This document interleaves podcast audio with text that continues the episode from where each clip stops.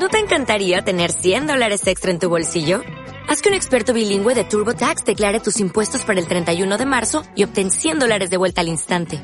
Porque no importa cuáles hayan sido tus logros del año pasado, TurboTax hace que cuenten. Obtén 100 dólares de vuelta y tus impuestos con 100% de precisión. Solo con Intuit TurboTax.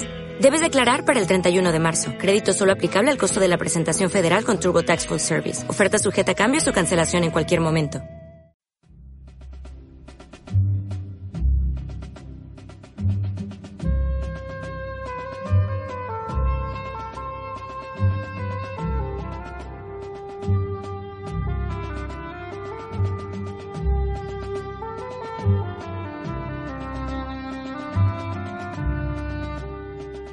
Hola, buenos días, queridos amigos y oyentes. Es un placer saludaros y daros la bienvenida a Radio Libertad Constituyente. Soy Carlos Ferrandiz y hoy es jueves 10 de marzo de 2016. Hoy tenemos aquí en Madrid, en nuestros estudios de Somos Aguas, a nuestro amigo y colaborador, don Daniel Sancho. Hola, buenos días. Buenos días, muchas gracias por invitarme. Y hoy tenemos a don Dalmacio, que está un poco haciendo la- las veces de, de don Antonio, que está hoy de conferencia. Hola, buenos Bueno, días. Buenos días, lo que pasa es que vamos a hacer otra cosa porque hacer lo que hace el doctor es un poco difícil para mí. Así que vamos a Bueno, hacer si, otra cosa. si me lo permite, Gracias a Dalmacio, si me lo permite, Dalmacio, Aunque- eh, aunque anoche me parecer. dijeron que tenía que compartir un espacio radiofónico con Dalmacio y encantado de la vida. Y si os hace cinco minutos les acabo de proponer a mis dos compañeros de tertulia mm, rebelarnos un poco contra el director de este programa, don Antonio García Trevijano, y hacer un poco lo que nos parece dentro de, de un orden. Y Yo es le dije ayer que, no, que le íbamos a criticar. que le íbamos o que no. Que le íbamos a criticar. a Bueno, pues si la ocasión tercia sería interesante y divertido. Entonces, como conozco un poco la obra de Dalmacio y tengo aquí precisamente dos libros que creo que son de los más importantes que ha escrito, sí me gustaría hacerle algunas preguntas para que de primera mano el propio autor explicara unos conceptos, conceptos que muchas veces, eh, como son archiconocidos por él, pues pasa por encima y, y no se entra en la profundidad, en el detalle, en el análisis que una ocasión como esta nos puede, nos puede permitir.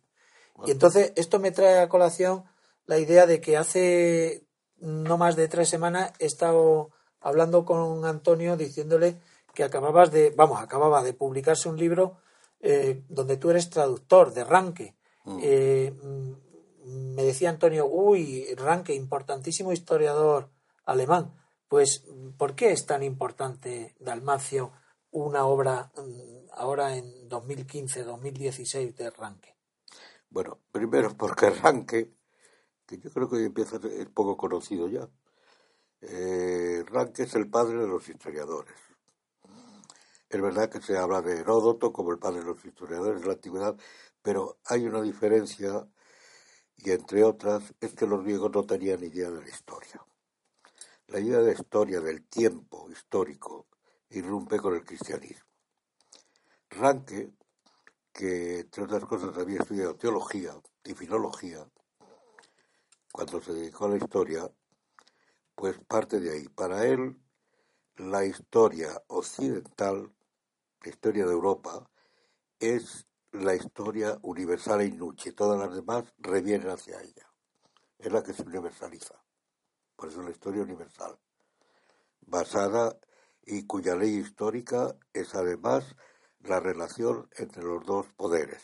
Lo que él dice los dos poderes, que es el poder espiritual y el poder temporal. Una idea que, que resucitó prácticamente al mismo tiempo, eh, eh, coetáneamente, independientemente unos de otros, claro, eh, Conte.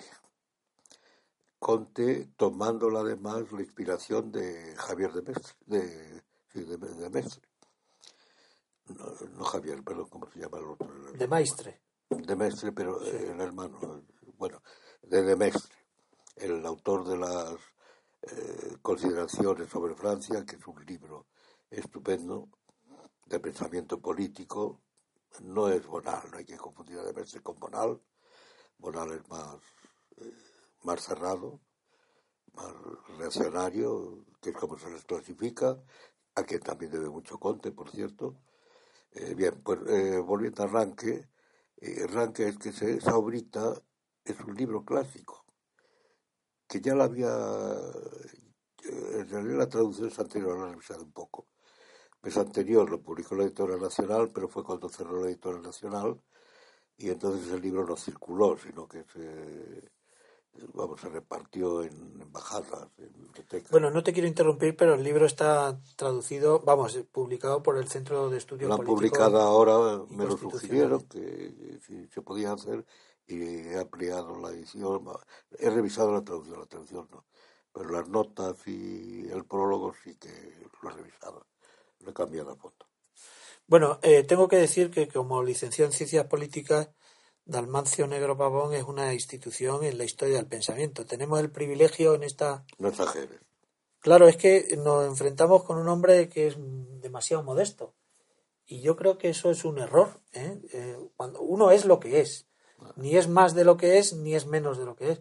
Pero sí que estoy en condiciones de decir que eh, la, la Facultad de Ciencias Políticas de la Complutense, que es casi tanto como decir en la ciencia política española, en la historia del pensamiento político eh, es un auténtico maestro de maestros. Creo que fuiste discípulo de don Luis Díaz del Corral, discípulo directo, ¿no?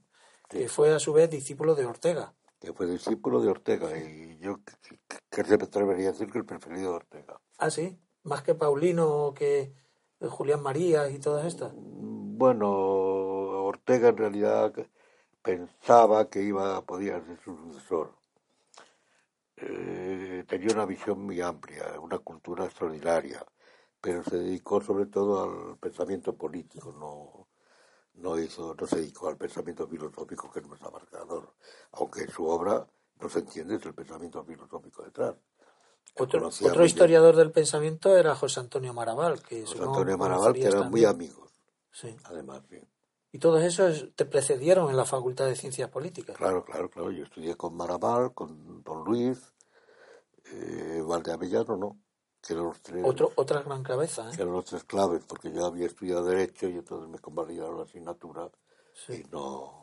O sea, tú vienes, digamos, de, de Derecho a estudiar como segunda carrera Ciencias Políticas.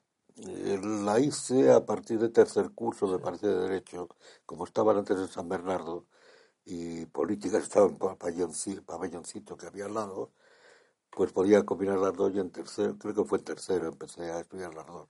Y luego me di cuenta que, el pensamiento político es la filosofía, no. Y estudié filosofía también.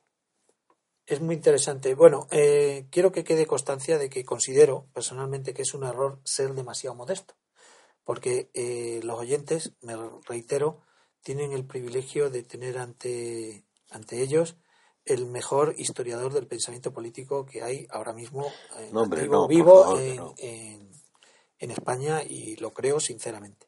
Sí, en el mundo entero. Bueno, pues eh, vamos a ver, eh, la, el conocimiento de la filosofía política fuera del, del castellano, del español, está muy desarrollado. Por ejemplo, en Alemania, que tú conoces, eh, en el mundo anglosajón, los estudios de ciencia, de historia del pensamiento político. Bueno, hoy en día uno de los problemas que tiene la filosofía política es la crisis de la filosofía. Entonces se ha confundido con la sociología. Estamos bajo el imperio de las ciencias sociales. Las ciencias sociales tienen un sentido, pero lo que no tiene sentido es que sean imperialistas. El derecho es primero, la filosofía es primero.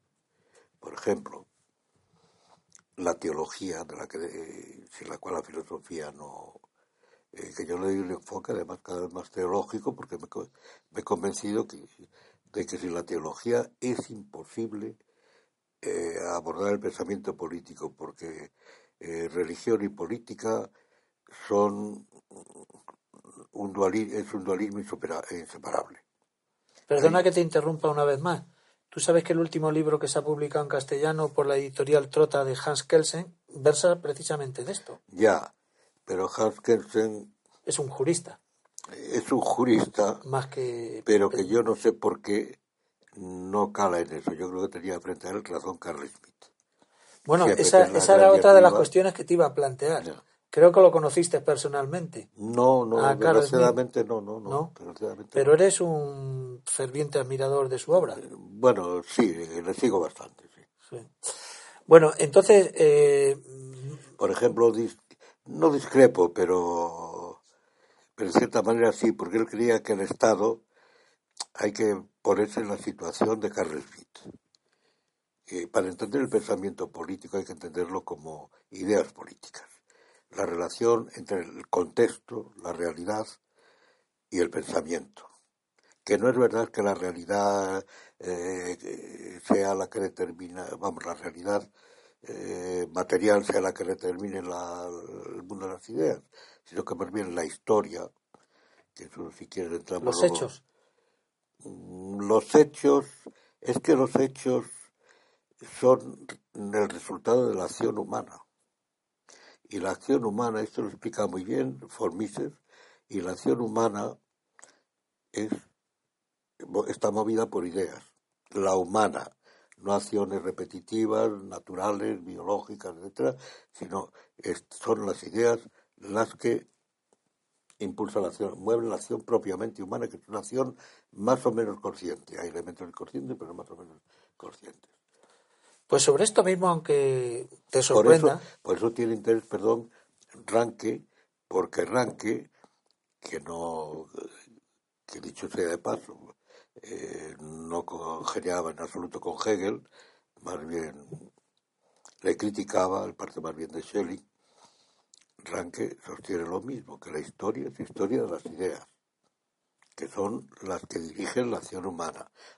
Hay también, eh, es legítimo una historia de los hechos, una historia de los acontecimientos, todo eso es, legítimo. Pero las ideas son las que rigen la historia humana. A menos que la historia humana la buscamos la historia natural. te decía que te va a sorprender, pero mm, más o menos de esto que estamos hablando tenía pensado interrogarte, interpelarte, preguntarte. ¿Existe, por ejemplo, la soledad del, del politólogo? Es decir, hay un hombre como tú que se ha dedicado toda la vida a estudiar filosofía, historia del pensamiento, y luego, por otro lado, está la política que hace pues, Celia Villalobos, Pablo Iglesias. Entonces, hay eh, una especie de, de mundo entre medias, ¿no? Eh, cuando hablo de la soledad del politólogo, es decir, he dedicado, he consagrado mi vida al estudio del pensamiento político y resulta que al final los que están ejerciendo la política son unos pobres ignorantes que desconocen todo este... Bueno, en primer lugar, has mencionado la palabra politólogo que me parece horrible. Eso no, porque entre otras razones, porque eso, aparte que suena mal, a mí, a mí me ha sonado mal siempre. A lo mejor a otros no, es cuestión de habituarse, por otra parte. No, no, seguramente suena mal. Pero aparte de eso, es que la política no es una ciencia. La política práctica no es una ciencia, es un arte. Yo creo que eso lo, lo decía muy bien eh, von Bismarck. Es el arte de lo posible. Es decir, tiene que contar con la realidad. Si no cuenta con la realidad política, estamos en la utopía. Hay que partir de la situación histórica y la realidad de la situación histórica concreta. Por eso la política eh, es siempre criopolítica, es decir, historia política. Y la historia, el- la historia sintética y la historia política, que es lo mismo. Por esa razón. Porque la política es lo que mueve todo el mundo temporal. Esa es la relación con la religión. Porque las religiones se refieren al más allá, al otro mundo. Y en la misma persona puede ser ateo, pero no creer en el más allá, es otra cosa. Pero Esto me, esto me no lleva a, otra pregunta. ¿Es necesario el, no quiero utilizar la palabra politólogo, el, el analista, el, el científico, bueno, tampoco quiero utilizar la palabra científico puesto que niegan la mayor, que la ciencia, que la política sea una ciencia. Pero La es necesario el, el, historiador del pensamiento, ¿Qué es eso? Perdón. necesario, necesario para nuestra sociedad, para nuestro mundo. Es para saber dónde estamos. Otra cosa es que acierte o no acierte. Es que si en la historia el hombre, vamos a ver, el hombre es radicalmente un ser histórico. No es verdad que el hombre sea un ser político, ni que sea un ser religioso, ni que sea un ser económico, ni que sea ni, ni artístico, ni nada de eso. Es un ser histórico. Es verdad que esto es difícil porque los griegos, ¿por qué hablaban del hombre político? Del animal político. Porque no tenían conciencia histórica. Esto adviene con el cristianismo. Eso lo explica muy bien Zubiri. Eh, yo he publicado alguna cosa y ahora voy a un congreso a Moscú sobre modos de pensamiento y lo voy a exponer allí también. Vamos, me han pedido que lo exponga allí. De que el hombre es sobre todo un ser histórico. Y como es un ser histórico, es político. Y como es un ser histórico, es social, es religioso, etcétera, etcétera porque eso depende todo, eh, por, de ahí le pasa la teología, de la idea de creación, que es propia de las religiones bíblicas. Religiones bíblicas que son la, la judía y la cristiana, sobre todo la cristiana, a estos efectos. Guardini, por ejemplo, decía que, que Jesucristo es un ser puramente histórico. No que eh, Guardini era un gran teólogo, no, era un ser divino, pero era histórico, era un hecho histórico fundamental, del cual se crea o no se crea su divinidad, hay que partir. Y, y esto implica que el hombre es también un ser histórico.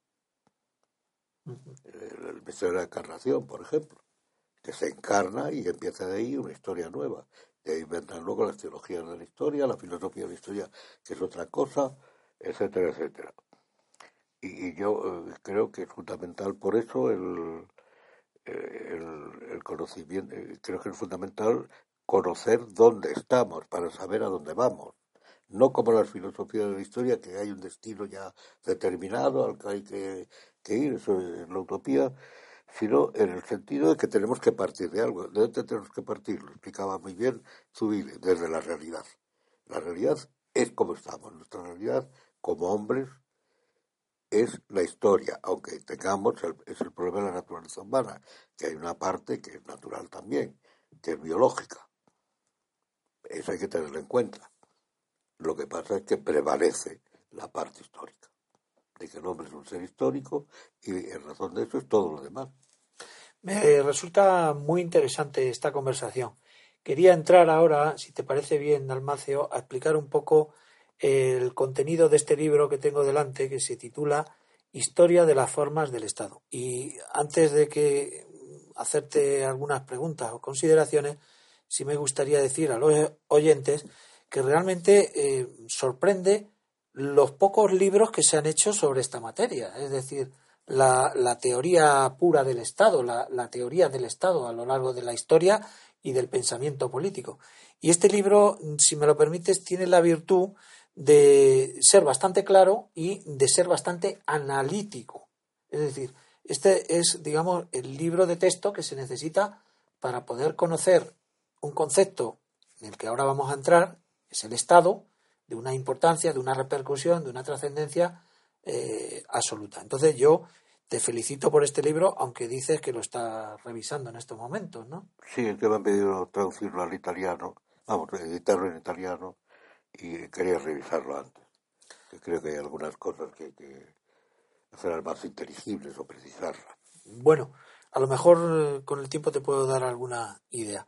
La primera pregunta que surge es ¿formas de Estado o formas de gobierno? Al ruso me han pedido también traducirlo. ¿Al ruso? No, no, es que el libro es eh, muy... No, el único mérito que tiene... Y dale con la modestia, es que yo... El único mérito que tiene, no, pero es que es así. Es que es el único que hay sobre este tema que yo sepa. Lo acabo de decir, me parece, ¿no? Italiano sí. Que, porque faltaba, que, falta, que, sorprende la poca bibliografía que hay. Claro, sobre eh, eh, se dos cosas. Hay bibliografía que se titula lo mismo, pero luego no hay una historia del Estado, porque hay que partir de la diferencia entre Estado y gobierno también. Bueno, es la pregunta que te acababa de hacer. ¿Formas de Estado o formas de gobierno? No, no, no es lo mismo. El gobierno es la forma recurrente, espontánea de lo político. Porque detrás del Estado, lo decía Villa Carlos detrás del Estado está lo político. Me parece que es una teología política. Detrás del Estado está lo político. Lo político es lo recurrente, lo que existe siempre. Y de lo político se desprende lo que se llama el gobierno en nuestros idiomas occidentales. En chino no sé cómo se llamará, o, o en otro idioma, no sé cómo se llama, eh, pero es lo mismo, el gobierno, que es la forma natural, que eso es lo que yo insisto ahí, es la forma natural de lo, eh, el gobierno, la, la institución natural, perdón, de lo político. Y el gobierno puede ser monárquico, la, la distinción clásica está en Platón y Aristóteles, eh, monárquico, aristocrático o democrático, con sus variantes negativas o positivas, etcétera, es otra cosa, formas mixtas y todo eso. Y el Estado no. Lo que pasa es que el Estado tiene también, es único, es un artificio. El gran, el gran teórico del Estado ha sido Hobbes y sigue siendo Hobbes. Por muchas, muchos libros que se han escrito sobre el Estado, sigue siendo Hobbes. Ahí, ahí, eso está muy bien expresado en el. Que con Hobbes se, se, inicia una tradición distinta. Hay un autor inglés que yo creo que se va conociendo ya bastante, Michael Ocean, que habla de que hay tres tradiciones políticas. La tradición de la naturaleza y la razón, que es la que arranca de Grecia y que es la dominante hasta que aparece Hobbes. La traducción de la voluntad y el artificio, que también era conocida por los griegos, que la voluntad es la que impone la realidad política y tal. Bueno, pero eso es Hobbes quien lo, quien lo inaugura. Luego, eh, hoy se habla de una que es la voluntad racional, que es la que impera hoy. La ciencia es la que determina hoy la política. Y todo esto que me preguntabas antes, una pregunta que, que, os he contestar y lo que está ocurriendo hoy, además, esto no es política, es antipolítica. Igual que hay una crisis religiosa, hay una crisis política muy grave. Lo que se está haciendo hoy, la Unión Europea, sin ir más lejos, estaba viendo el periódico, no sabía de qué íbamos a hablar, estaba viendo el periódico, la Unión Europea es hoy de lo más antipolítico que hay. La política se rige, la ley suprema de la política es la que establecieron los romanos, de lo político, mejor dicho, perdón. Es la máxima que les pone Cicerón, muy bien, Salus populi suprema lex esto. La salvación del pueblo es la ley suprema. Luego, a partir de ahí, viene la ley de la política, no de lo político, o el principio, mejor dicho que ley es el principio. De lo político que es el jus, también romano, jus vite agnesis, el derecho a dar vida y muerte. Que luego se reduzca la pena de muerte, eso es otra cosa, no tiene nada Pero eso también lo tiene el Estado. Eso también lo tiene el Estado, claro, pero, pero el Estado, pero lo que pasa es que así como el gobierno está formado por hombres, sean quienes sean, el gobierno, por ejemplo, en España, pues el gobierno, mejor sería más exacto decir el desgobierno, del cual ha hecho una categoría política, tu, eh, no antes de sobre el, bueno, pero eh, Alejandro Nieto. Sí, sí, lo conozco, compartí con él docencia. Que le conocerás. Eh, ha hecho de ello una categoría política. Sí, la organización del desgobierno. La organización del gobierno. Y luego el otro, el desgobierno de lo público. Sí. Bueno, eh, lo que hay es un desgobierno como en toda la Unión Europea, solo que aquí acentuado por una serie de cosas y por la calidad. Porque aquí uno de los problemas que ha tenido España es que desde aproximadamente la guerra de la independencia, quizá ya antes no ha existido una clase política como ha existido, por ejemplo, en Francia. Que hay quien critica el concepto de clase política, pero es una realidad. Así como hay una clase o estamento, si queremos, de los abogados o de tal, eh, médicos. Pero cuando hablas de clase política te refieres a, formación, a vocación, a, sentido de Estado, ¿a qué te refieres? Que aquí ha prevalecido el, el arribismo mientras que lo otro pues, se crean, porque cuando hay un estamento, el estamento eh, de los médicos, de los abogados, de los zapateros, hay unas tradiciones, porque sin, la historia, sin la, cuyo peor es la tradición, esto les ponía muy bien, eh, ¿cómo se llama? No recuerdo, tiene unos libritos por ahí, eh, que era anarquista, hombre, que murió hace 10 años, hace unos 6, 8 o 9 años. Anarquista, no sé. Sí, hombre, es muy conocido. Español, extranjero. Español, español, español, español. Vamos, anar anarcoide, yo diría. Anarcoide. No, quiero decir que no es despreciativo, no lo digo en ah. sentido despreciativo, lo digo en el sentido de que era un hombre muy que decía lo que le parecía, sabiendo lo que decía. ¿No será Agustín García Calvo? Exactamente, Agustín García Calvo. Eh, creo que la palabra narcoide no en sentido despreciativo, al revés. Yo no lo metería en ninguna categoría, está fuera por de eso, categoría. Por eso digo anarcoide, porque no sé cómo encuadrarle. Sí, sí, sí. Pero eh, pues creo que nos ponía bastante bien que la tradición es el meollo de la de la, de la historia, aunque eso de la, aunque eso hay eh, ya en sentido más más encuadrable me gusta más cómo lo expone, eh, que es otro poco conocido en España. Se ha traducido alguna cosita, pero poco conocido. Eh, Michael Polanyi, eh, el Personal Knowledge, me parece que es un libro clave. Pero no sé por qué, bueno, por la razón que sea, o por lo menos que yo sepa, no está traducido. Bueno, Eh, pero, mm, no sé si querías decir algo más. No, eh, No, yo te voy a hacer. creo que te he contestado. ¿no? Sí, sí, sí, sí. Te voy a hacer más preguntas. Cuando yo era estudiante de ciencias políticas había un viejo debate de cuándo nace el Estado. Había autores, eh, profesores que decían, no, no, hasta el Renacimiento el Estado no existe. Había otros que decían, no, no, hasta, hasta la, la Constitución de Cádiz el Estado no existe en España. Otros decían, no, no, Roma ya tenía Estado. Entonces, eh, ¿puedes decirnos mm, cuál es tu idea sobre, yo la he leído en el libro, de la aparición del Estado? ¿Cuándo surge el Pues Estado? tenían razón los que decían que no aparece hasta el Renacimiento. Lo que pasa es que hay una costumbre comprensible y lógica de que cuando Maquiavelo escribe su libro El Príncipe, este se divulga. Y allí habla de lo Estado, que la traducción es el Estado.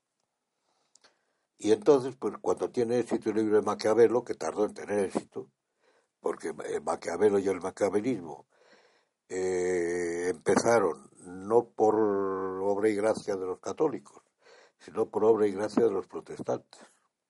Chantilet publicó el primer anti-Maquiavelo, que era un hugonote francés, y porque él no, él no se planteaba, él conoció la reforma, pero no le prestó atención como nadie a la reforma, a las tesis de Wittenberg que, que se clavaron, que clavó eh, Lutero en el año 1500, 1400, eh, 1517. Él murió, Maquiavelo murió en el 27, pero no les dio importancia. Tampoco les la dio el papado, les la dio el papado a partir del año 32, eh, 1532, y sobre todo se les empezó empezó a dar importancia cuando Gentilet le atacó, cuando le atacó. Bueno, esa palabra entonces empezó a difundirse y se le atribuye también a Maquiavelo, por cierto, la razón de Estado, del cual no habla jamás, porque la idea que tenía Maquiavelo del Estado no era en absoluto la del Estado jovesiano, no tenía idea de la soberanía. Él estaba metido en un mundo a medias todavía medieval, a medias, digamos, Me parece moderno. que el primero que teoriza sobre la soberanía es Bodino. el Bodino, más tarde, que siga Maquiavelo, utiliza la palabra Estado, pero por ejemplo, que la palabra Estado significa territorio. Significaba territorio, lo que pasa es que eh, eh, sí, es también un verbo, el verbo, el, el participio pasivo del verbo stare, en italiano como en español. Y, entonces los italianos, a una forma política dictatorial que existe ahora en las ciudades italianas, creo que he puesto muy bien García Pelayo, dicho sea de paso en un artículo, eh, si está ahora allí esa forma no sabían cómo denominarla, era una dictadura pero que tampoco era eh, una dictadura pero rara, porque era un dictador que contrataban, que venía durante un año, y, pero luego que se quedaron allí, se negaron a marcharse porque tenían todos los poderes, después se negaban a marcharse, se quedaron allí, entonces no sabían cómo y decían lo que está ahí, no está. Bueno, eso no tiene nada que ver con el Estado de Hobbes, con el precedente de Bodino, que, ya la palabra Estado se divulga para designar lo político, debido, por una razón obvia además, la influencia que tenía el pensamiento italiano en toda, Europa en aquel momento. Entonces, perdóname, a ver si me aclaro. El Estado, a nivel teórico, hasta Hobbes, o por lo menos, por lo menos, hasta Bodino, no surge a nivel teórico, pero ya en el Renacimiento existía de facto. Va surgiendo antes las cosas en la historia, por eso la historia es fundamental para saber dónde van las cosas, eh, son las cosas. El Estado se venía ya organizando antes.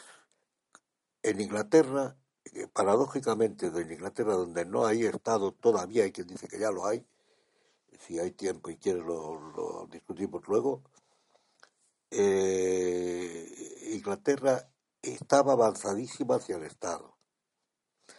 Por una razón, porque eh, Guillermo el Conquistador, al llegar a Inglaterra, que era normando, conquista Inglaterra y distribuye los, las tierras entre sus varones. Son el meollo de la aristocracia inglesa, el origen de la aristocracia inglesa. Pero a cambio de que le den una especie de impuesto que se llamaba el Danegel, Danegel el, el, el, eh, el oro danés porque los daneses estaban allá, antes, bueno, distribuyen esas tierras a cambio de ese impuesto. Con lo cual, él tenía una capacidad que no tenían otros reinos de que tenía dinero, tenía impuestos.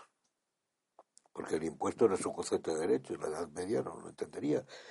Hoy la gente cree que es un concepto de derecho y además de justicia, en absoluto. El impuesto es algo, como dice su nombre, impuesto. Impuesto porque tiene el poder. En ese caso el Danegel no era un impuesto, sino que era, yo te doy esta tierra, el sentido feudal del vasallaje, pero tu tributo, pues el Danegel. Entonces el, el rey inglés era una de las potencias mayores de la Edad por eso lucha contra el rey francés, parte de Francia llega a ser por enlaces también y por todo eso. Bueno, el otro, la otra, la otra, el otro reino iba muy avanzada hacia el Estado era Castilla, por una razón obvia, la reconquista. No se podía tener un régimen, pues en España apenas el feudalismo, salvo Cataluña, que a lo mejor no tiene todavía que ver con, lo que pasa hoy, eh, porque dependió del Imperio Franco, pero no hay feudalismo por una razón obvia, porque no podía estar el poder político castellano, que se origina en Asturias, esperando a que los para emprender una, una, para defenderse simplemente, no para emprender contra los musulmanes, sino para defenderse de los musulmanes, no podía estar esperando a que los varones o los señores feudales dijeran que sí, que iban a luchar con él. Había que defenderse. De ahí que Castilla, esto día del Corral tiene un, artículo precioso para entender esto que reflexiones sobre el castillo hispano eh, Castilla está llena de castillos, por eso Castilla. Y por esa razón, porque había que tener enclaves fuertes, mantenidos, sostenidos, pero eso da incluso lugar, como sostiene, como habla Sánchez de Albornoz, a que entre el Tajo y entre el Duero, perdón, y el Tajo se establezca la primera, el primer régimen democrático de toda la Europa occidental, hasta que acaba con las guerras de los comuneros. La bien eh, entonces iba muy avanzado. Y Francia también porque Francia tenía que concentrar y empezó ayer la concentración político a partir de la monarquía germánica. Y a partir de la monarquía germánica eh, la monarquía francesa siempre ha tenido un sentido sacral de sí misma y la gente. Porque entre los germanos el monarca era el elegido por el pueblo, pero que se le suponía que por impulso de la divinidad, de Odín o de los dioses. Esto pasa a la monarquía germánica, en la monarquía francesa, de los francos, que los francos no son franceses, son, franceses, son medio alemanes, pero vienen de Franconia, mm. la región centro Europa, eh, norte de Baviera, es ahora. Bueno, viene a lo mejor de muchos sitios luego, pero es la invasión de los que, mm. la Völkerwank, la, la emigración de los pueblos que dicen los, alemanes, la invasión de los bárbaros que dicen los latinos. Eh, son los que dominan Francia, son una población galo-romana, que los galos son celtas, y se establece allí, pero va uniendo eh, vasallos, uniendo en fin, empieza allí la concentración del poder también, pero basado todavía no en el derecho divino. No es el derecho divino pero aparecen los reyes taumaturgos que se suponía que curaban, no curaban, etcétera, tocando su túnica, y porque luego el derecho divino, el primer gran teórico va a ser el rey inglés Jacobo I de Inglaterra y quinto de, de Escocia. De Escocia, porque él viene de Escocia, es el hijo de María Esparro. Y va a ser el primero que teorice sobre ello. Y se arma una gran controversia entre eh, los escolásticos españoles, sobre todo Suárez, cuyo libro Defensio Fidei contra el derecho divino de los reyes. Eh, porque en España hay ahí un tema, yo no me estoy alargando mucho, y es que en España no hay Estado hasta que lo hace Cánovas del Castillo. Hasta, hasta finales del siglo XIX. no hay Estado. Eh, es decir, bueno, es que, son, es que la historia son tradiciones. Eh, Bien, yo la, siguiente pregunta que te iba a hacer es, ¿cuáles son los elementos necesarios para poder identificar al Estado? ¿Cuándo estamos ante un Estado? Ahora voy a ello. En España es el primer Estado en un gran territorio. En Inglaterra fracasa por, por las guerras, de, se subleva la, los puritanos, etc. Bueno, el primero en un gran territorio, pero España en, eh, se transforma en un imperio, que va a ser lo que se llama la monarquía hispánica, del cual hay el libro estupendo de Díaz del Corral, la monarquía hispánica, que es realmente un imperio, y es realmente la heredera de los ideales del imperio, del sacro imperio, porque el imperio germánico se queda prácticamente en nada, es derrotado por el papado, la guerra de las investiduras, apoyada por las monarquías ya nacionales. Bien, entonces eh, es el primero. Y entonces tú preguntas cuáles son los rasgos. Ahí viene parte de la confusión del Estado de Maquiavelo con el Estado que se dice moderno a veces para distinguirlo de otras formas políticas. Y es, y yo diría que son los tres que en realidad estaban ya en las ciudades italianas donde había los estados. Pero el primer estado es la Iglesia, formalmente. ¿Sin territorio? La Iglesia, oh no, no, la, Iglesia, este es el libro de Berman que lo explica muy bien, se titula, eh, está traducido de, de, Pap, de Papal Revolution, no, de, no me acuerdo cómo es, de Legal Revolution, la revolución legal del papado traducido en el Fondo de Cultura, creo, eh, lo, explica muy bien. En el Vaticano, no en el Vaticano, no era el Vaticano, el papado tenía territorios, era una monarquía. Pero además el, el papado legislaba.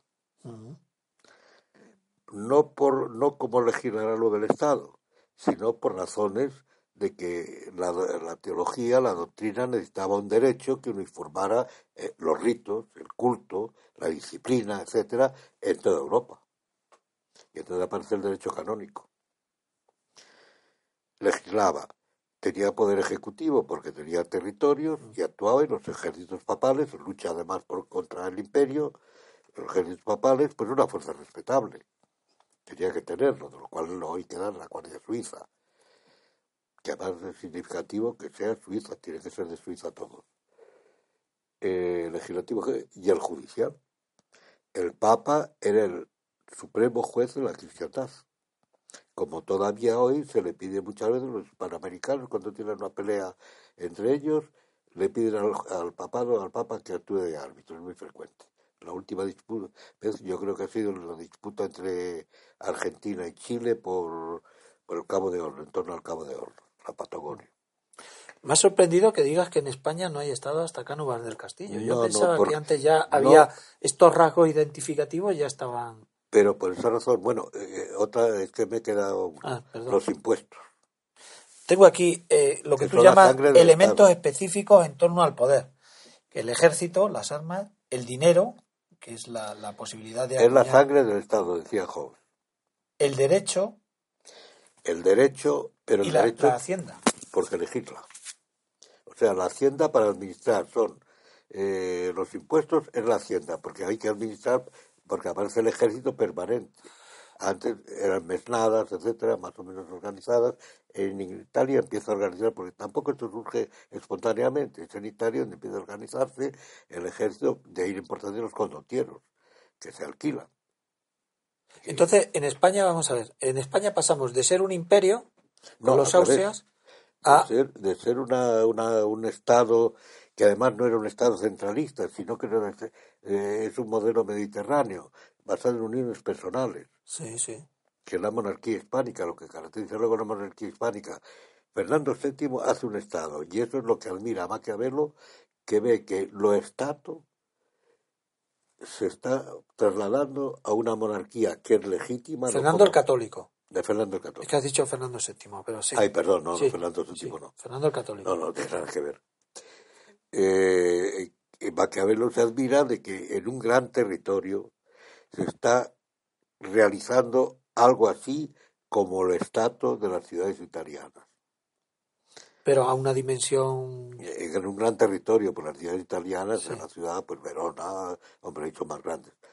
Pisa, eh, Milán, todas aquellas, Venecia, etcétera, pero tenían su hinterland, pero nada más. Eran ciudades. En cambio, estos son un gran territorio, además campesinos la mayor parte. Eh, porque no como en Francia, porque luego lo que hace Francia es imitar el modelo español, que luego, curiosamente, quiere volver a imitar el francés, el conde duque de Olivares, y se produce la sublevación. Que eso hay que tenerlo en cuenta cuando se habla de las guerras carlistas, tampoco buscar una conexión como hacen algunos fantasmas, de, igual que usted dice que Lutero es la- el culpable del nacionalsocialismo, no tiene nada que ver. Pero la historia hay antecedentes, precedentes, que quedan más o menos soterrados en las creencias colectivas. Lo que hacía Méndez Pidal cuando, Méndez, sí, Pidal, cuando hablaba de la resurrección en España de las instituciones visigodas. Cómo renacen estas instituciones, habían desaparecido. Porque quedan latentes en lo que sea la, en la conciencia colectiva, sea lo que fuere. Pero quedan ahí y vuelven a renacer. Oye, una pregunta que me parece muy importante. La soberanía. La soberanía Es lo eh, que define al Estado. es lo que define al Estado. Sin embargo, hay un teórico alemán que es mm, conocidísimo, Jelinek, que cuando le presenta, bueno, ¿y dónde está la soberanía? "Eh, Bueno, eh, la soberanía es relativa. No le da la importancia que le da un Carré de Malver o, o otros teóricos del Estado de, de la teoría del Estado. Sí, porque el problema es dónde está la soberanía. Claro. ¿Quién es el soberano? Desde el punto de vista de la política, del arte político, Carl Smith la definió el que decide sobre, la, eh, eh, sobre el estado de excepción. La política no tiene objeto. La política puede versar en un momento dado sobre algún hecho mínimo que adquiere una especial intensidad. Carl Smith utiliza mucho, por cierto, la categoría de intensidad que quiso eh, su mejor discípulo, creo yo, Julien Fren, francés, de origen alsaciano. Eh, quiso investigar en qué consiste la intensidad, ha dicho algo, pero yo creo que es insuficiente y realmente es algo muy definible porque pertenece al mundo de las emociones y los sentimientos. ¿Por qué este hecho de pronto adquiere un relieve tal? Porque se cita la, eh, se crea un conflicto social o político eh, que deviene político por la extensión que puede ser muy grave. El vuelo de una mosca pues puede convertirse, si alguien quiere matar la mosca, le da la cabeza a alguien, eh, no, es un disparate, pero puede ser por ejemplo, este se levanta, se pelea, resulta que le pega un puñetazo al que está enfrente, que es un general un, o un jefe de Estado, algo por el estilo. En fin, un lío de eso, lo que llamarían los bienes un birbar bienes, lo que se llamaría un birbar bienes, una, eh, una estracanada de estas, puede convertirse en las revoluciones del 48, en 1848, que tuvieron, que han sido muy influyentes por razones de las que no ser el caso. Pues eso se originaron porque todos los días estaba todo el mundo hablando mal del gobierno, públicamente y privadamente. Se organizaban comilonas, se organizaban todo para hablar mal del gobierno, como se hace habitualmente ahora en España, por ejemplo, eh, o en muchos sitios. no pasaba nada. Pero un buen día se organiza una comilona en que un banquete, eh, no me acuerdo el nombre del, restaurante, que todavía existe, eh, en el que en el que se, se, dice además y se va a hablar del gobierno en la convocatoria.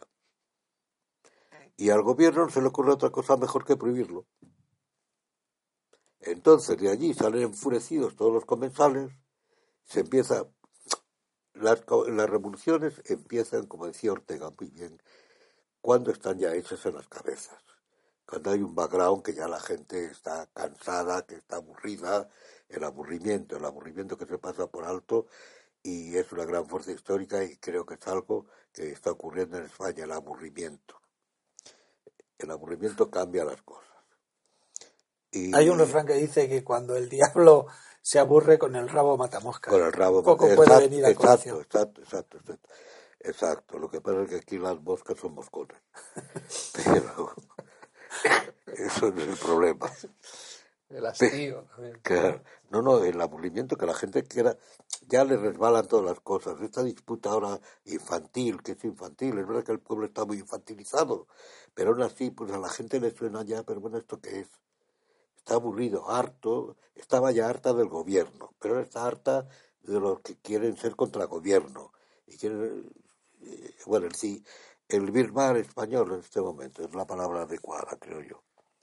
El birmar es una, es una corrupción de la palabra griega para bárbaro. Eh,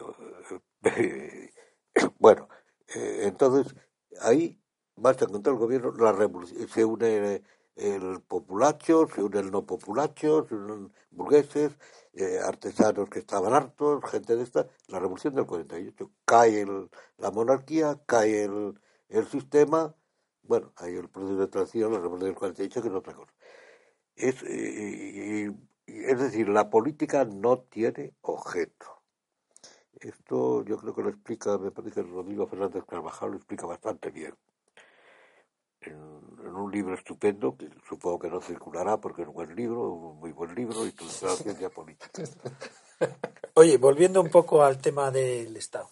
¿El Estado es un leviatán, es un monstruo, es un perverso eh, mecanismo de, de, coartar la libertad del individuo? ¿O, el Estado tiene elementos positivos? Porque Hobbes al final añoraba eh, un Estado que le que le permitiera dar seguridad al ciudadano, ¿no? que le amparara al ciudadano. Bueno, dos cosas que habría que puntualizar. Hobbes no hace el Estado. Hobbes hace la teoría del Estado. Ve lo que hay ahí, que es lo, el gran pensador es el que entrevé lo que hay ahí. El Estado se iba construyendo por otra parte, y lo ve ya, en medio de la guerra civil. Y entonces él concibe el Estado apoyándose en la palabra de Maquiavelo. Digo, la, yo creo que lo voy a decir en la palabra, no en lo que había visto Maquiavelo, porque aquellos estados no tenían nada que ver. Igual que el Estado, el preestado eh, papal, no es el Estado posterior. No hay razón de Estado. Hombre, hay razón de Estado, pero es ratio ecclesi. No, no es lo mismo que la ratio status ratio esté eh, distinta, iglesia es distinta. Eh, hay otro precedente que es eh, Federico Federico II de de Prusia. No, no, de Sajonia. de, de, Sicilia, hombre. Ah, sí, antes, sí. Antes incluso que el papado. Pero más o menos cuando está hay precedentes. Para todo en la historia hay precedentes. El problema en la historia muchas veces da igual cual, por la historia que ocurren infinidad de causas y con causas, por esto que digo que la política no tiene objeto, la política es envolvente, igual que la religión envuelve todo el orden social, igual que la política. La eh, lo político, Ortega decía la política, pero bueno, lo político es la piel de todo lo demás no tiene importancia, es algo que no tiene mucha gran importancia, pero es como la piel. Si nos hacemos unos arañazos, nos quemamos un brazo, eso seguimos viviendo, no tiene importancia. Ahora, si la quemadura de tercer grado, ya la cosa cambia. Que es cuando hay, hay una crisis realmente política. Pero crisis políticas, que haya crisis políticas, son mínimas, no tiene importancia. Tiene importancia justamente porque el Estado hoy es totalitario, que es su destino, es totalitario, y entonces el Estado abarca todo, está en todo. No se puede dar un paso sin tropezar con alguna norma estatal o algo. Una institución o eh, lo que sea. O un poder. un poder o lo que sea. Lo que le piden una comisión, según se dice, algo así, las corrupciones estructurales, etc. Eh, eso es lo grave, cuando el Estado está en todo. Pero el Estado, quiero decir que Hobbes hace la teoría del Estado, que hay que distinguir, y que el Estado va por otro lado, pero es el que hace la teoría del Estado. Porque Hobbes no tuvo mucha influencia, y menos en Inglaterra, donde no tuvo prácticamente ninguna. Tuvo en la moral, tuvo en las ideas sobre la política, eso, pero sobre todo la moral, en la moral utilitaria. Eh, cuando empieza a tener importancia Hobbes, cuando se le lee, que esto sí es significativo mucho, en la década anterior a 1789, la Revolución Francesa. Ahí se leyó mucho a Hobbes, porque de ahí es donde sale verdaderamente el Estado, y el Estado jovesiano, que además se le volvió a leer, no, tiene, no es ninguna casualidad que cuando se quiere ir hacia el Estado de Derecho, después de la Revolución, se publiquen las obras completas que eran un poco incompletas, pero para la época eran completas, por Malsworth. Creo que fue en 1838 o por ahí, cuando se publica. Y, entonces eh, es cuando empieza verdaderamente. Pero el Estado no ha sido una mala cosa. Ha sido un instrumento de las monarquías, que es como empezó como instrumento al servicio de las monarquías. Y es como lo describe también Maquiavelo, pero Maquiavelo no había funcionarios, no había burocracia, no había en el sentido que entendemos hoy, había más bien servidores de los príncipes, que es distinto. Eh, eso, eso quiere decir que las monarquías estatales, estatales, por lo pronto, han sido las que han creado, las que han configurado, no creado, perdón, la nación. Porque la nación, esto, eh, Pierre Manet, que me parece uno de los autores políticos hoy más interesantes, pensadores políticos, insiste en ello, no es que sea que se ignore, la auténtica forma política de Europa es la nación. Lo que pasa es que por una serie de circunstancias históricas se le superpuso el Estado. La nación es natural.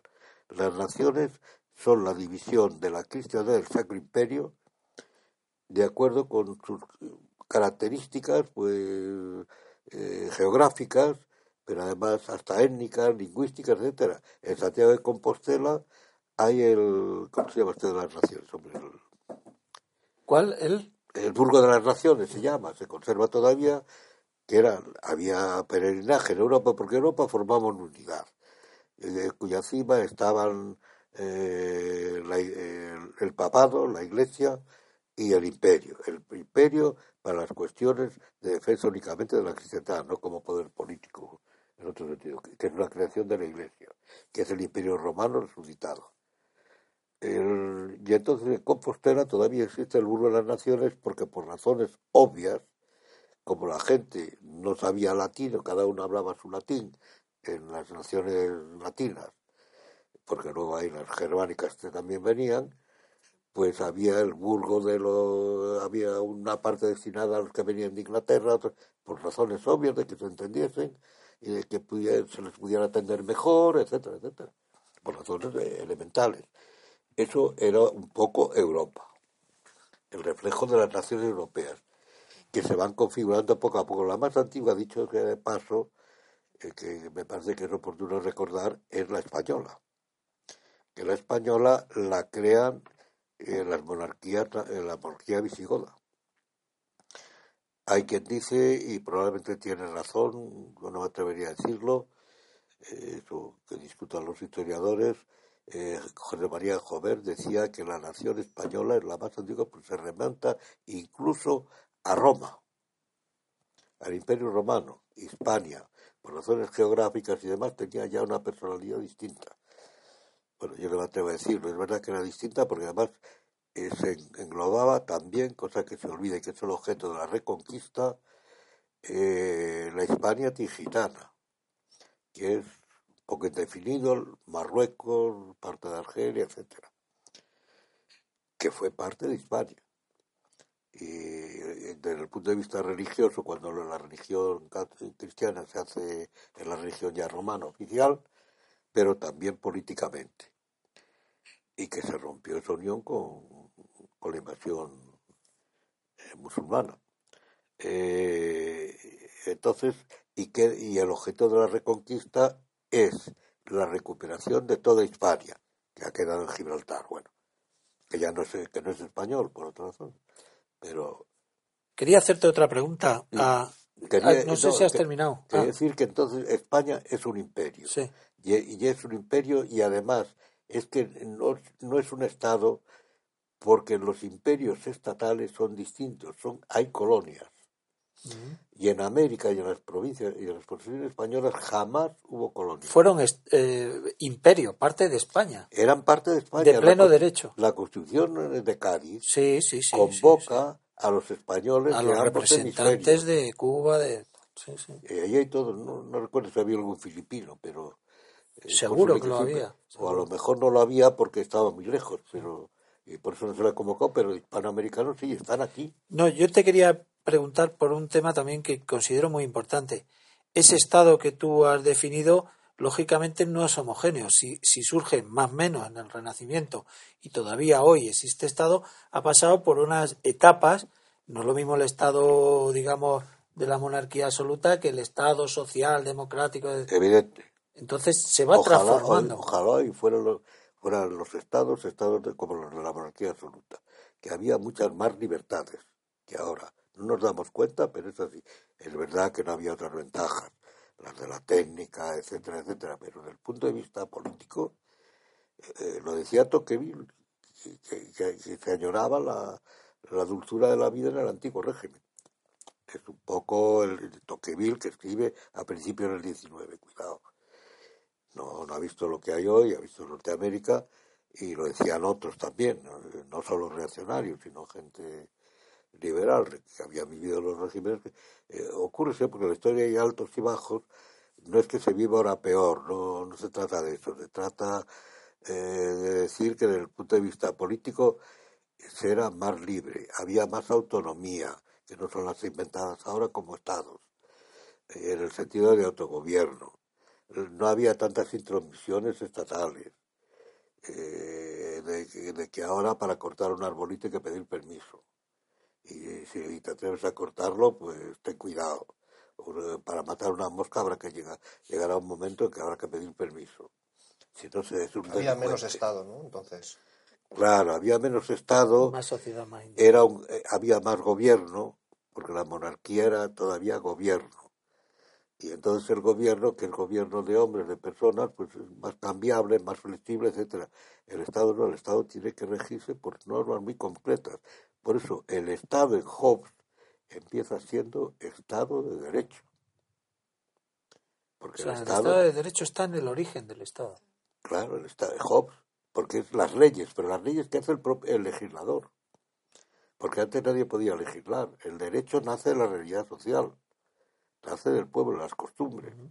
Y el, el Estado cambia y el, y el y el gobierno del Estado, porque puede existir gobierno sin Estado perfectamente. Norteamérica e Inglaterra, que hoy hay quien duda, que, pero por ejemplo, para abreviar, en Inglaterra y Norteamérica no hay distinción de derecho público ni derecho privado. Tampoco hay la distinción, que es muy más importante incluso, entre moral pública y moral privada. es verdad que en Norteamérica esto se ha conculcado un poco con el caso del asunto de la señora Levinsky o señorita Levinsky porque eso en Inglaterra, todavía hoy, es la división fulminante. Cualquier delito, ha habido hace poco, no me acuerdo de quién, un, no sé, un ministro o un parlamentario, no me acuerdo. A lo largo de la historia ha habido muchos casos de división fulminante. En Inglaterra es automático. En Inglaterra es automático cuando se hace público. Pero cuando te estoy oyendo hablar, mm, estaba pensando, por ejemplo, Japón o China o o India, ahí la forma de Estado, pues no. Bueno, ese es otro, y que antes íbamos a, íbamos a decir, luego quiero desbarrar y, y otra cosa. No, es que como Europa se expande por todo el mundo, se expansiona por todo el mundo, ahí aparecen estados. Pero aparece nada más la forma estatal, porque no tiene el background que tiene el Estado en Europa. Porque el Estado es una creación europea. Y luego, como todo, igual que la idea de nación, el nacionalismo, es una exportación española, eh, perdón, Europea. exportación europea. Esto lo- bastante de esto lo dice en un libro que tampoco se lee ahora, que es eh, estupendo, la última filosofía de la historia seria, probablemente, de Díaz del Corral, El rato de Europa. Que como hay una expropiación de elementos europeos y uno de ellos es el Estado, igual que se expropia la técnica.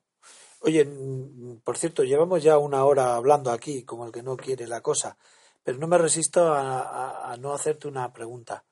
Eh, ¿Tú crees que el Estado está legitimado para tener mecanismos de defensa? Es decir, el Estado sufre agresiones. Pongo o me traigo a la cabeza el tema de Cataluña. Cataluña quiere separarse del Estado español. ¿Crees que el Estado está bien protegido? ¿Tiene legitimidad el Estado para defenderse de esas agresiones? Tú has hecho referencia a Carl Smith y dice que para Carl Smith la soberanía, elemento integrante del Estado, se representa como última solución el derecho de eh, ¿cómo se llama este? El derecho de excepción. el, el estado de excepción.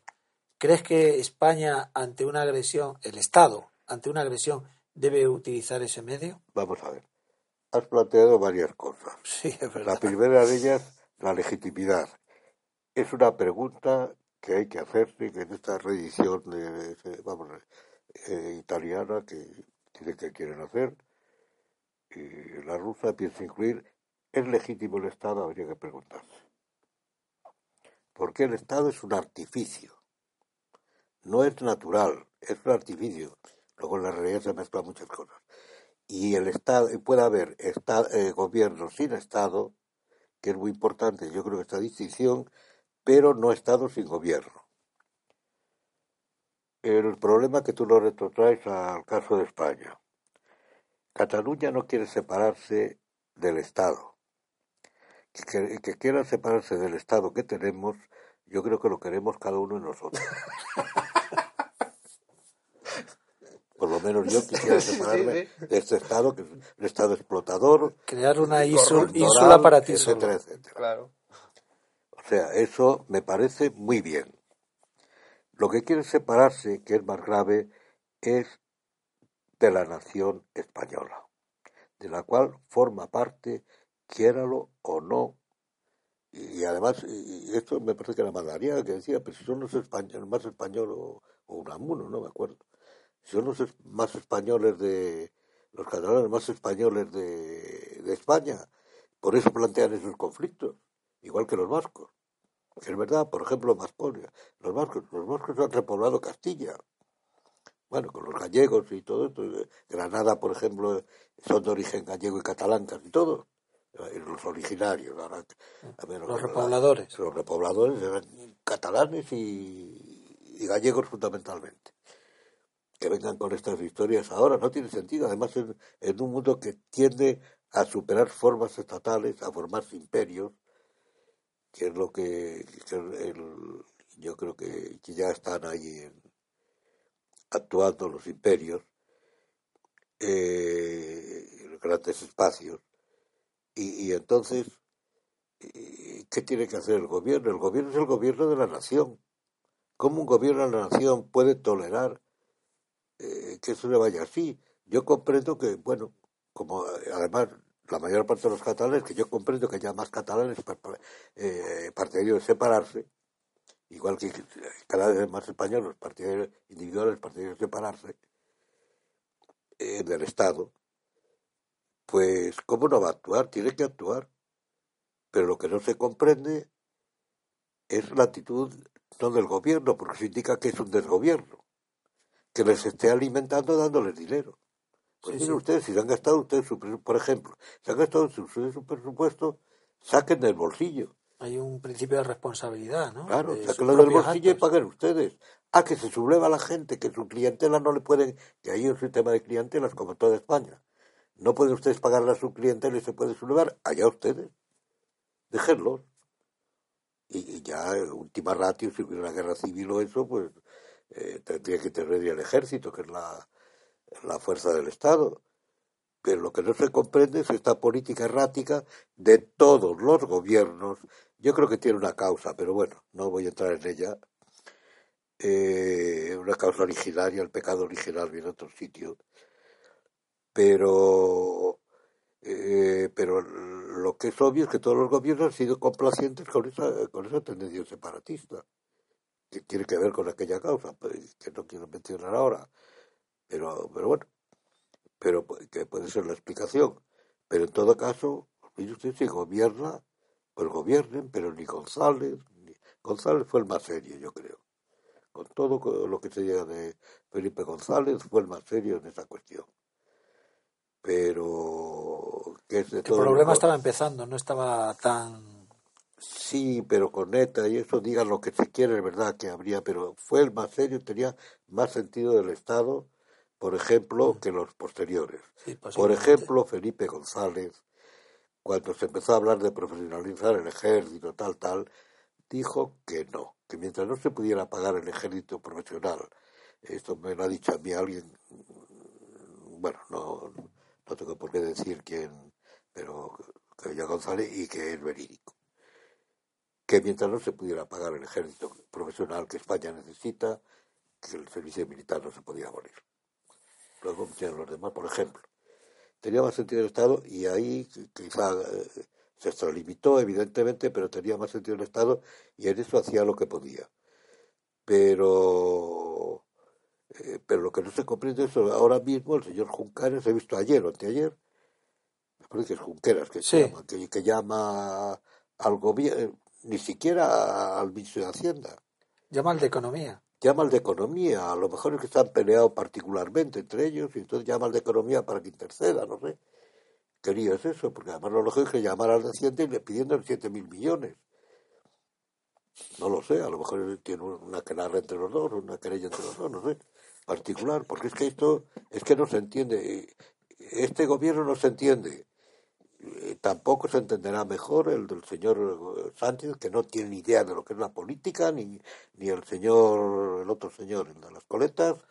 A eso me refería cuando hace un buen rato te preguntaba la soledad del, del politólogo, del, del, eh, pensador. Que... El pensador no, no tiene por qué estar solo, está, está lo suyo, como todo. Si está, lo que tiene que hacer es observar la realidad y luego de ahí traducirlo un poco, como decía Maquiavelo, Maquiavelo lo que hace el libro El, príncipe de Maquiavelo es dar cuenta de lo que está pasando, de ahí desde luego salen muchas cosas, pero él no es más que un notario, y el pensador político en el fondo no es más que un notario de lo que está pasando.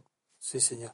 Bueno, llevamos más de una hora, una hora pasada. Yo te quiero agradecer eh, de todo corazón las explicaciones a ti. que nos has dado eh, indudablemente cualquier tema de estos que hemos tratado daría para una hora cada uno de ellos, pero en fin, que, que, tiempo habrá para, para volver sobre ello y eso es un poco el objetivo de este programa. Entonces, con la esperanza de que Antonio lo, lo escuche y, nos haga una réplica, porque conozco a Antonio como es y sé que no se va a estar callado. Que diga que no. Pues, que pues un comentario. que deje un comentario, efectivamente y que le dé a pero, pero me, gusta. me gusta. Pero se ha salvado que yo le había dicho ayer que nos íbamos a meter con él y no le hemos aludido para nada. Está, está prevenido. Pues yo lo dicho, agradeceros a los dos y por mi parte ha sido un placer auténtico y verdadero. Pues Ojalá este libro lo termines, la revisión, y, y bueno, pues introduzca lo, lo, lo mejores, porque desde luego ya es un libro excelente de por sí. No, me alegro porque ya al revisarlo me parecía que había cosas que no quedaban claras. Ya lo comentaremos más adelante. Bueno, pues gracias a don Daniel y a don Dalmacio y daros las gracias a vosotros, queridos oyentes, y nos vemos mañana en el próximo programa que seguramente publicaremos la, la emisión de la conferencia.